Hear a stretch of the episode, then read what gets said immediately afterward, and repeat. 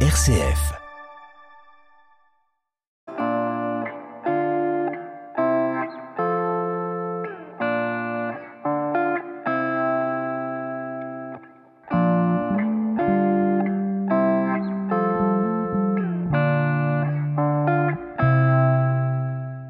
Nous poursuivons ensemble cette semaine d'impression normande consacrée à Noël.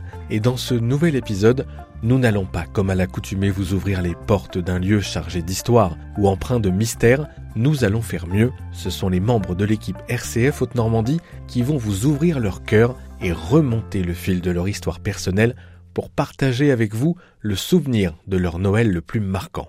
Catherine Manet, notre rédactrice en chef, a été la première à accepter de vous confier son plus beau souvenir. Alors pour moi, Noël rime avec ce don immense de la vie donnée de notre Dieu qui s'incarne dans un nouveau-né.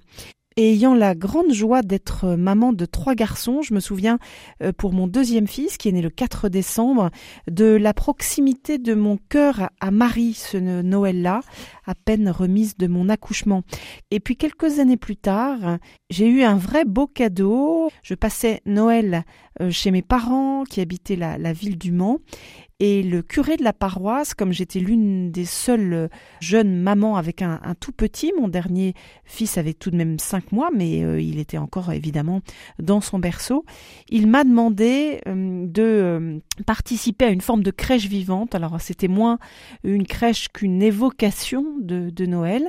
Et voilà, je me souviens être montée à l'hôtel, m'être assise près de la crèche avec mon petit bout de chou quelques minutes, et tout d'un coup, eh bien, l'incarnation euh, prenait un tout autre sens et je peux vraiment dire que ce soir-là, j'ai rendu grâce pour euh, ce cadeau de la vie dans mes bras d'abord et pour le monde ensuite.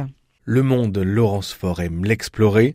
Notre journaliste Avrez a voulu retourner en Asie du Sud-Est en votre compagnie. Oui, effectivement, c'est un Noël au Vietnam qui me revient en tête. Euh, été donc il y a une dizaine d'années en volontariat pour l'ONG Enfants du Mekong. J'étais au Cambodge et donc euh, j'avais traversé la frontière euh, en bus pour rejoindre des cousins en vacances euh, au Vietnam pour Noël. donc j'étais partie quelques jours avant Noël et la nuit tombée le 24 décembre au soir.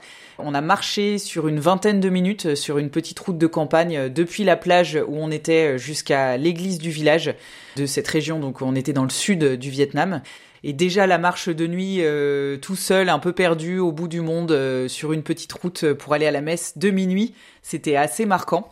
Et ensuite, donc, on est arrivé à, dans l'église du village, l'église catholique. Donc, c'était une messe de rite catholique romain avec euh, tous les codes que l'on peut trouver dans nos messes en France, mais donc à l'autre bout du monde, justement, et avec ses spécificités culturelles, que ce soit donc par les habits de fête aux coupes droites et colorées, les coiffures parfaites, des spots et des luminions de toutes les couleurs euh, autour de l'église, à l'intérieur aussi, une crèche euh, grandeur nature aux personnages euh, asiatiques. Alors c'est très simple comme souvenir, mais c'était une messe très sobre, très recueillie et très joyeuse aussi. Mais c'était une expérience assez forte, j'ai trouvé, de communion des chrétiens du monde entier à Noël. Euh, même si on ne comprend pas la langue hein, de la messe, qui était en vietnamien bien sûr, euh, on se sent quand même un peu chez soi à Noël euh, dans une église, même à l'autre bout du monde. Pas besoin d'aller à l'autre bout du monde pour tendre notre micro à Pauline Noack, directrice d'antenne de RCF Haute-Normandie. Eh bien pour moi, ça n'est pas un souvenir, mais un préparatif. Ma maman, qui est en maison de retraite aujourd'hui, ne sort plus.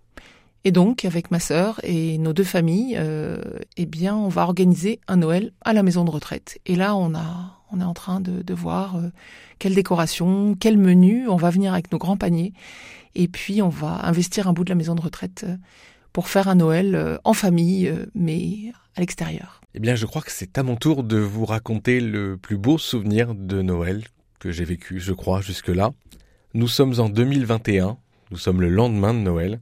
Je suis en voiture avec ma compagne, nous entrons tout juste dans la ville de Breteuil, dans le sud de l'Eure, pour fêter Noël un peu en retard avec mes parents, mon frère et ma tante. La nuit est déjà tombée, je crois qu'il est 19h environ, et alors que nous sommes en train de discuter, quelque chose traverse la route à toute allure et m'oblige à piler.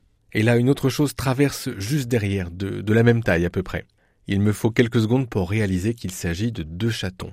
Nous nous arrêtons sur le côté devant la gendarmerie fermée malheureusement à cette heure et nous approchons de ces deux chatons, pas farouches du tout, très joueurs, et nous tâchons de les empêcher de traverser la route à nouveau.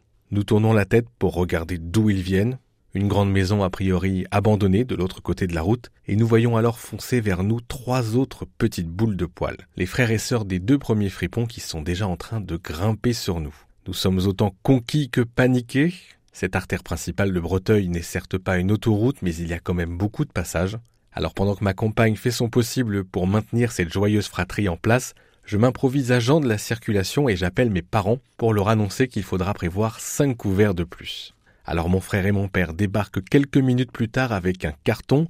Une voisine rejoint également ce bel élan de solidarité, une voisine qui nous prête une caisse de transport pour chat.